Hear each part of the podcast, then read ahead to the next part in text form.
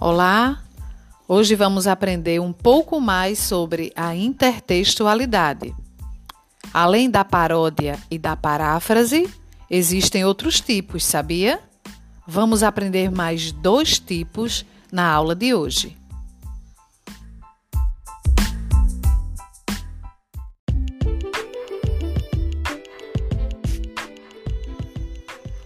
A intertextualidade é um recurso tão importante e podemos considerar que nenhum texto origina-se do nada. Um texto sempre vai trazer referência de algo que já foi produzido, de algo que já foi criado. Ou seja, todo texto produzido alimenta-se de maneira clara de outros textos. Dentre os tipos de intertextualidade, nós já estudamos a paródia e a paráfrase. A paráfrase ocorre quando o autor traz ideias de um primeiro texto com a intenção de conservar essas ideias originais, mudando apenas as palavras.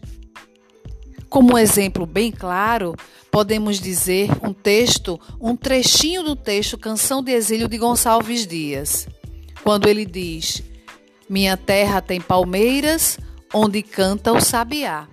As aves que aqui gorjeiam não gorjeiam como lá. Muitos anos depois, Jorge Benjó criou em alguns versos na música dizendo: Moro num país tropical, abençoado por Deus e bonito por natureza. Nesse caso, Jorge Benjó criou uma intertextualidade com o texto original, Canção de Exílio, ele traz o mesmo contexto de descrever uma paisagem tropical, claro, nas palavras dele.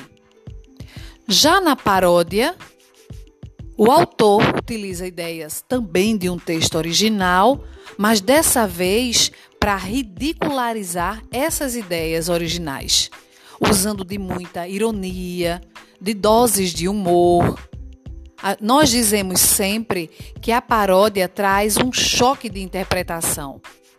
A voz do texto original ela é retomada, mas ela é retomada para transformar o seu sentido. Leva sempre o leitor a uma reflexão crítica.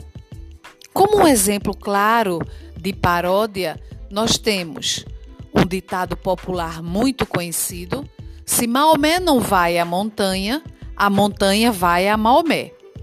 E surgiu uma paródia a partir desse ditado popular.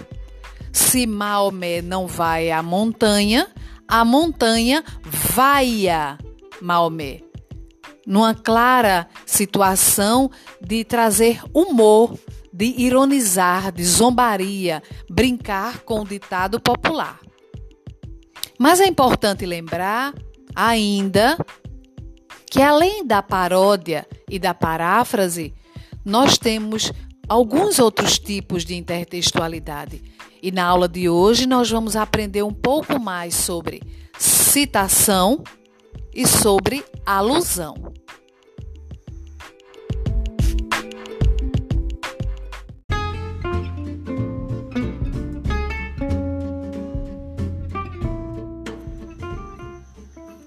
Bom, a citação Ocorre esse tipo de intertextualidade quando é utilizado em um texto uma passagem do discurso de outrem, ou seja, de outra pessoa. E essa fala desta outra pessoa aparece no meio do texto que está sendo criado.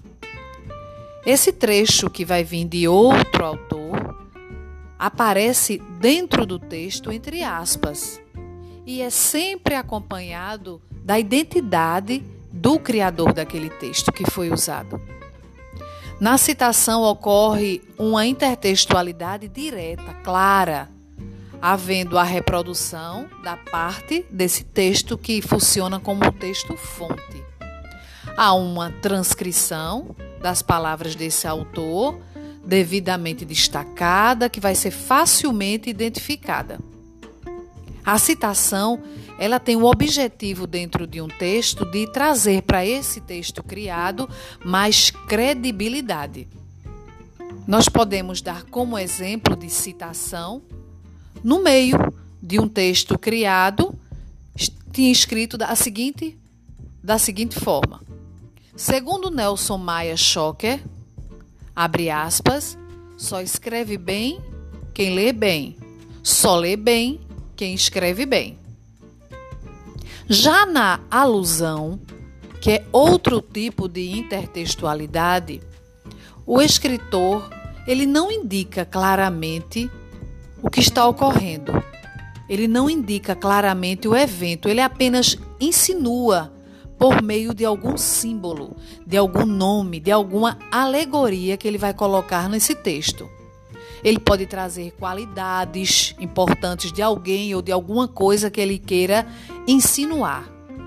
É feita apenas uma sugestão, uma insinuação de um acontecimento, de uma personalidade, de uma personagem, de um local, de uma obra.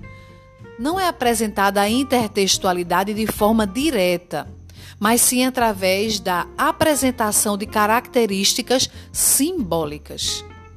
Um exemplo claro de alusão, que também pode ser chamado de referência, está no seguinte exemplo.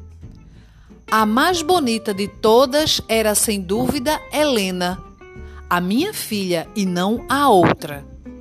O leitor que tem o primeiro impacto com esse trecho pode dizer: a outra? Que outra?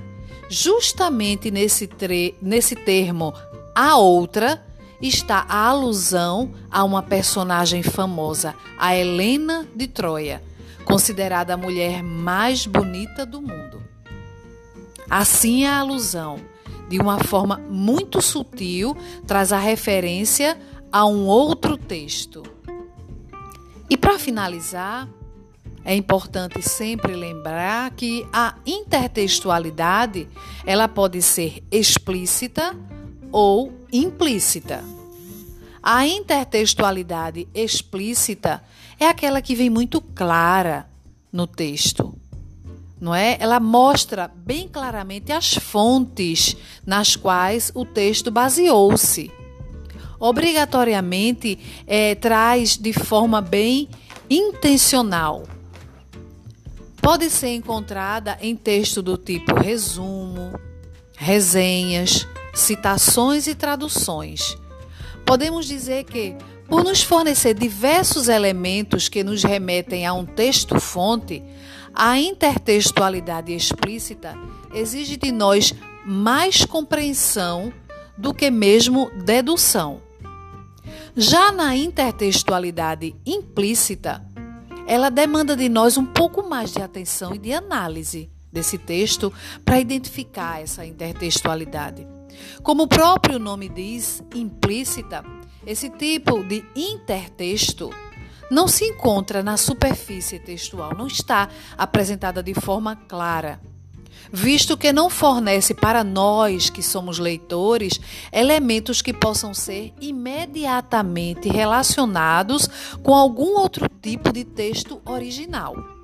Sendo assim, pedem de nós, leitores, uma maior capacidade de realizar analogias, quer dizer, comparações fazendo com que o leitor reative conhecimentos que estão preservados lá na sua memória, para então compreender realmente, integralmente, esse texto que está sendo lido.